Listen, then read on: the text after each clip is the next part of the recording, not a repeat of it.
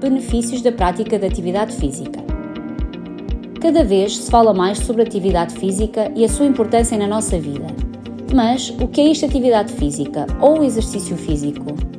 Quando falamos de atividade física, temos de distinguir de exercício físico. A atividade física é todo e qualquer movimento feito pelo nosso corpo, sempre que gastamos energia em valores superiores ao gasto em repouso. Ou seja, dançar, andar, subir escadas, limpar a casa, jardinagem, passear o cão, etc. Todas estas e outras atividades físicas são muito benéficas para a nossa saúde. Melhora a nossa circulação sanguínea, a tensão arterial, o sistema imunitário e fortalece os nossos ossos e articulações.